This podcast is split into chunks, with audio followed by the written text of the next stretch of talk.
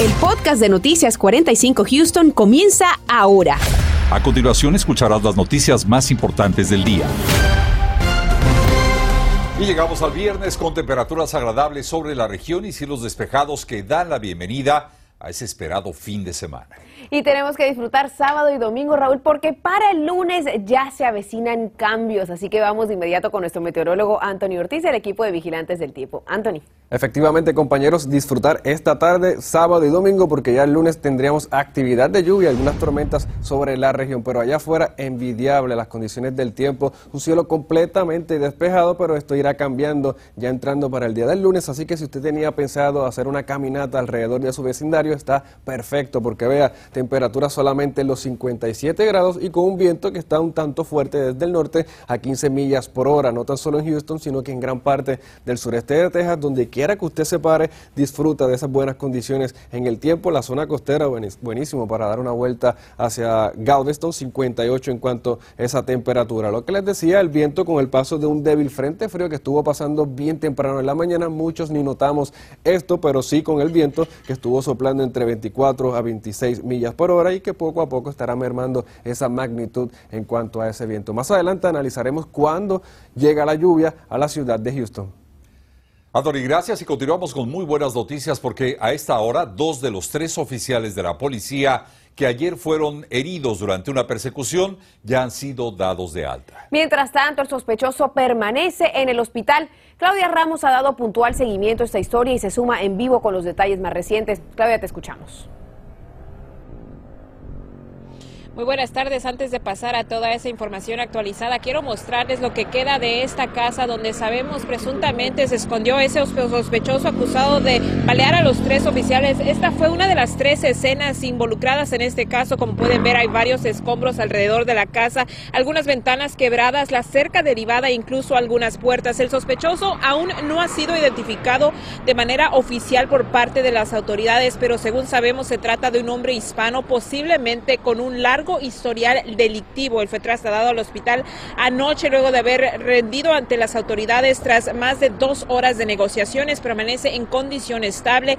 El incidente, por lo que hemos aprendido en estas últimas horas, dio inicio con una llamada de un disturbio en la calle Trolley y cuando llegaron los oficiales, el sujeto se dio la fuga y chocó en la calle McGowan, en donde abrió fuego en contra de los tres oficiales. Luego robó un auto para después terminar atrincherado en la residencia sobre Lockwood Drive.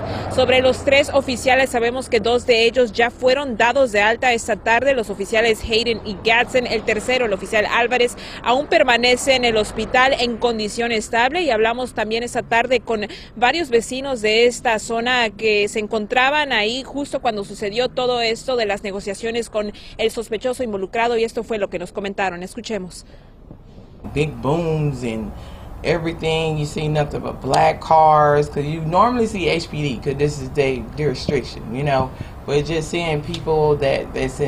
Solo escuchábamos varios tiroteos. Yo estaba tirada en el piso. Los policías apagaron todas las luces y caminaban por el área en chalecos antibalas, algo que jamás se había visto. Una situación fuerte para todos los vecinos de esta área. Es lo que comentan los vecinos que vivieron toda esta pues odisea el día de anoche. Y bueno, sobre el sospechoso nuevamente, la identidad de este aún no ha sido confirmada de manera oficial por parte de las autoridades, pero desde luego nosotros le estaremos dando el debido seguimiento por ahora, desde el noreste de Houston, Claudia Ramos, Noticias, Univisión 45. Se presentó en corte Oscar Rosales, este es el hombre hispano acusado de matar al oficial Charles Calloway tras una parada de tráfico el pasado fin de semana. Rosales huyó de la escena y fue atrapado tres días después en Ciudad Acuña, en Coahuila, México. Gabriel Preciado nos tiene el siguiente reporte. Good morning. Please be seated. Oscar Rosales tuvo su primera audiencia en corte y llegó a este acompañado de un intérprete. Ahí la juez en el caso escuchó los hechos plasmados en la corte de causa probable y ratificó la moción de no conceder el derecho a fianza al acusado, quien enfrenta los cargos de homicidio agravado y de ser encontrado culpable podría enfrentar la pena capital. Por estos hechos fueron arrestados en un inicio Reina y Henry Pereira, esposa y cuñado de Rosales, respectivamente, bajo los cargos de manipulación de evidencia. Hoy la Fiscalía dio a conocer que otras dos personas fueron arrestadas el pasado martes por la tarde y enfrentan cargos por ayudar a Rosales, ya que inclusive aparentemente empeñaron joyería para ayudarle. Otros dos individuos que creemos habían ayudado a llegar al señor Rosales en el lugar en el que se encontraba y no colaboraban en brindar esa información y por lo tanto recibieron entonces cargos por encubrimiento en la aprehensión del acusado. Mientras se busca hacer justicia en el caso del oficial caído tras recibir disparos en una parada de tráfico el pasado fin de semana en el suroeste de la ciudad, Hoy, los restos del sargento Charles Galloway fueron trasladados a una funeraria donde el próximo martes se le dará el último adiós a las 10 de la mañana en un evento abierto al público. Por su parte, Rosales, tras la audiencia, fue llevado a su celda y está contemplado que regrese a corte el próximo 23 de febrero a las 11.30 de la mañana. Para Noticias Univisión 45, Gabriel Preciado.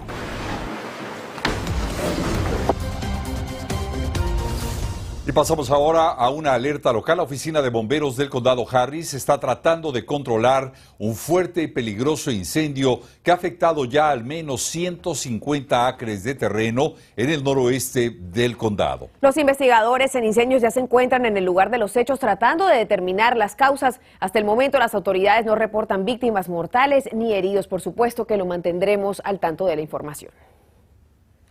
Y continuamos con la información, ya que a una semana de que se le diera el último adiós a Damon Álvarez, su familia cuenta en exclusiva a Univision Houston un incidente vinculado a amenazas que aseguran siguen recibiendo.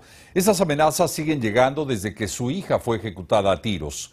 Daisy Ríos tiene el siguiente reporte que solo verá aquí en el noticiero. Adelante, Daisy.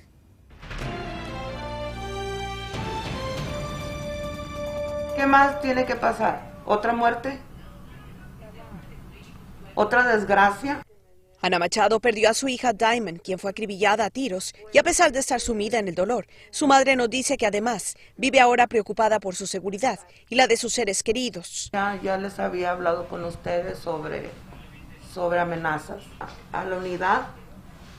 Atacaron a la unidad, mi familia reaccionó pronto y rápido y están en custodia. La señora Machado nos explicaba si el incidente del que fueron víctimas el domingo 23 de enero. Desde que yo pedí ayuda. Nos narró cómo fue el incidente en el que dos menores de edad intentaron atacarlos en un hecho descrito por la policía de Houston como un acto de venganza o represalia. Llegó las, más, los más refuerzos. ¿De la policía? De la policía. ¿Te dio miedo en ese momento? Claro. ¿Qué pensaste? Lo peor. Lo peor. me, me mis nervios. De este incidente tomó conocimiento la policía de Houston, quienes confirmaron a Noticias 45 que dos menores de edad de 12 y 13 años primero patearon la llanta de una patrulla y corrieron. Minutos después, los menores atacaron una patrulla de policía, lanzando una botella que se quebró. Exclamaron groserías afuera de la casa de la familia Álvarez. Uno de ellos fue arrestado por el patrullero y otro más por la familia Álvarez.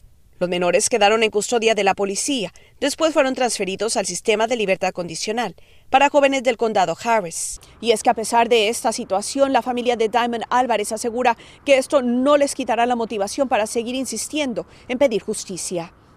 No me va a parar, eso no me va a parar, no me va a parar. ¿Qué, qué, quieren? ¿Qué más quieren? Es mi pregunta. ¿Qué es el coraje? Uno de los menores dijo a la policía, según el reporte oficial, que es amigo del acusado en la muerte de Diamond Álvarez. Ese incidente fue también confirmado por el sindicato de policía de Houston. Uh, some juveniles went out and, and threw rocks at our patrol car jóvenes agredieron la patrulla que estaba fuera de la casa de la familia. Son menores de edad y eso no debería de estar ocurriendo. Hemos hecho lo posible por asistir a la familia con seguridad. Mientras tanto, la familia Álvarez continúa en la lucha por recaudar firmas y revocar así la libertad bajo fianza del acusado en la muerte de la jovencita. Reporto para Noticias Univisión 45, Daisy Ríos.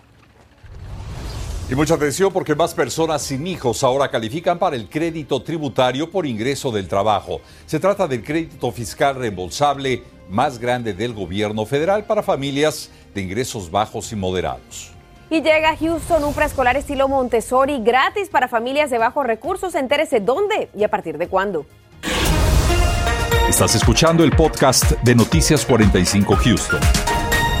Este viernes es el día de concientización nacional del crédito tributario por ingreso al trabajo, por lo cual el IRS lanza un llamado a las familias que podrían verse beneficiadas. Nuestro compañero Rodolfo Sánchez nos explica sobre este reembolso, que es uno de los más grandes que envía el gobierno federal a los contribuyentes. Son casi 7 mil dólares los que las familias que reúnan los requisitos podrían recibir como parte del beneficio del crédito tributario por ingreso al trabajo. Este crédito fue diseñado por el gobierno federal para ayudar a aquellas personas que reciben ingresos bajos o moderados. El IRS estima que uno de cada cinco contribuyentes elegibles no reclama este crédito. Las familias trabajadoras que ganaron 57 mil dólares o menos, te voy a hablar de los límites de ingresos para este año. Eh, con hijos menores de 18 años de edad que tengan número, número de seguro social, el monto máximo que una familia que reúna todos los requisitos puede recibir es de 6.728 dólares. Ese es el monto más grande, es el monto total del crédito. Eh, desde luego que dependiendo de cada familia se varía. Hay personas que reciben 6.500, otros 4.500, pero de todas maneras es un reembolso bastante sustancioso para ayudar en la economía de estos hogares. Los contribuyentes pueden ver si califican consultando la página internet irs.gov diagonal EITC que está disponible tanto en inglés como en español. Rodolfo Sánchez, Noticias Univisión 45. La ciudad de Houston se une a la Academia Besos para abrir una escuela preescolar para los niños de situación de pobreza y que puedan asistir de forma gratuita. Nos enlazamos con Olivera Jankowska, directora de la Oficina de Educación de la Alcaldía de Houston, para explicarnos de qué se trata. Bienvenida y empecemos por tratar de entender qué significa este estilo Montessori. ¿En qué consiste Olivera? Y gracias a Univision por siempre apoyarnos y darnos una oportunidad de compartir novedades grandes. En este momento eh, estamos trabajando con Bezos Academy de establecer ah, una serie de escuelas aquí en Houston por niños de 3 y 4 años que es gratuita. Eh, en, estas escuelas van a, van a tener Montessori Style. Eh, esto es una, escuela que da, ah, da permiso de los niños de creer y, y no, y están eh, practicando la, vida de, diaria. Eh, en este momento vamos a empezar con ah, una escuela que, vamos, que tenemos un trato, pero vamos a explorar de abrir otras nuevas escuelas aquí en Houston. Ahora, explíquenos quiénes califican para participar de este programa. Sí, claro. La, admisión a la academia se basa de una lotería.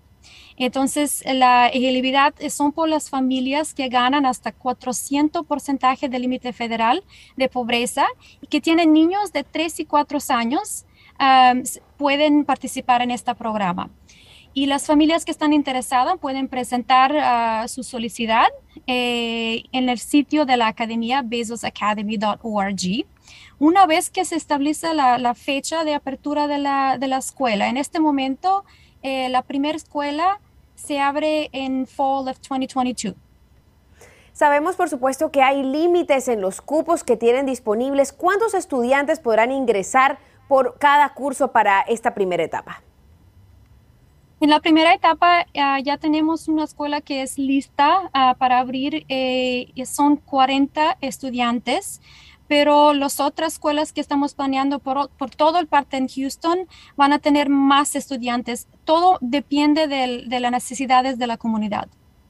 Olivera, muchísimas gracias por habernos acompañado en pantalla. Estamos viendo en este momento la página web donde ustedes pueden encontrar más información al respecto. Muchas gracias a ustedes. Hola, ¿qué tal? Muy buenas tardes nuevamente. Y las condiciones del tiempo en Houston se mantienen muy estables, o sea, nada de precipitaciones. Pero ¿qué vigilamos aquí en Noticias 45? Bueno, temperaturas congelantes, o sea, temperaturas en el área que estarán en 32 o menos en algunos sectores. Un fin de semana estable, sin precipitaciones, pero sí aumenta esa probabilidad de lluvia para la próxima semana, o sea, del lunes en adelante. Pero vamos a eso, la temperatura mínima para el comienzo de jornada de sábado y será las temperaturas más frías del fin de semana, o sea, momento entre 6 a 8 de la mañana del sábado. Temperatura en Houston 33 grados y mientras más hacia el norte, vea que en el condado Montgomery pudiéramos tener 31 en cuanto a esa temperatura mínima. Mientras tanto, Katy 34, el campo 33, así que toda la región pudiera tener temperaturas congelantes durante el día de mañana. Así que mucha precaución las personas que hacen trabajo bien temprano, como también las mascotas van dentro de casa. Así que ya lo sabe, abrigos bien puestecitos. Mientras tanto, fin de semana, vea para aquellos que van a disfrutar en la tarde fuera de casa, sábado 62 soleado, pero sí va a amanecer muy frío. El domingo aumenta aún más la temperatura, casi 70 grados en algunos sectores, estable porque no vamos a tener precipitaciones, así que completamente el cielo despejado. Pero vea lo que sucede durante los próximos días. El domingo yo creo que pudiéramos ver cómo se irá formando la nubosidad hacia el oeste y suroeste de nuestra región, pero sin precipitaciones. Es el lunes durante en horas de la tarde cuando una perturbación comienza a moverse de oeste a este y esto pudiera dejar alguna que otra tormenta eléctrica sobre la región. Por el momento no estamos pronosticando tiempo severo, pero hay que ver qué sucede para ese entonces. Recuerde que faltan algunos días para que esto se dé y algunos detalles pudieran ajustarse y obviamente tener esas tormentas sobre la zona temperatura que se van a quedar en el rango de los 70 grados, pero ya para los próximos días nuevamente otro descenso en las temperaturas. Pronóstico extendido, recuerden muy frío el sábado, domingo espectacular y el lunes a sacar el paraguas. Bonita tarde. Gracias, Anthony. Mientras tanto, las autoridades de salud de la ciudad de Houston informaron que aunque la tasa de positividad ha disminuido en la última semana, es muy temprano para bajar la guardia. David Herrera habló con el director del Departamento de Salud y nos acompaña con importante información. David, adelante. ¿Qué tal? Buenas tardes. El doctor David Pierce, quien es la máxima autoridad de salud aquí en Houston, me informó que los casos por COVID-19 van en descenso. La tasa de positividad bajó cerca de un 10% en la última semana. En la actualidad se encuentra en un 26.4%. Mientras que el otro indicador que es utilizado para pronosticar los contagios, me refiero a las pruebas de aguas residuales, también ha disminuido. La carga viral se encuentra en un 319%. En su punto más alto hace poco más de un mes se encontraba en un 1.600%. Pero de acuerdo al doctor Peirce, esto no indica nada ya que aún está por encima como tres veces del porcentaje registrado durante la ola de contagios ocurrida en julio del 2021. Los dos grupos que más me preocupan son las personas que no se han vacunado, aún lo pueden hacer, están a tiempo, pero también aquellas personas que son elegibles para recibir el refuerzo y no lo han hecho. Va a ser casi inevitable que estén expuestos a la variante Omicron. Estando vacunado, la infección va a ser mucho menos severa.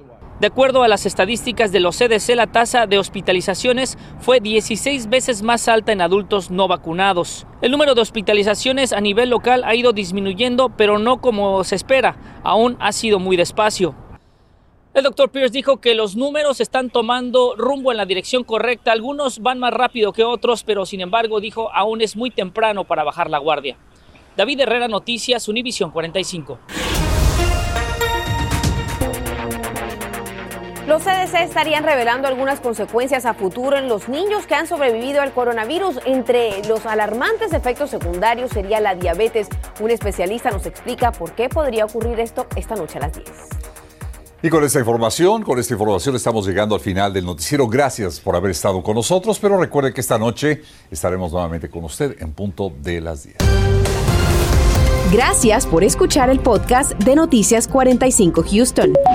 Puedes descubrir otros podcasts de Univision en la aplicación de Euforia o en univision.com diagonal podcast.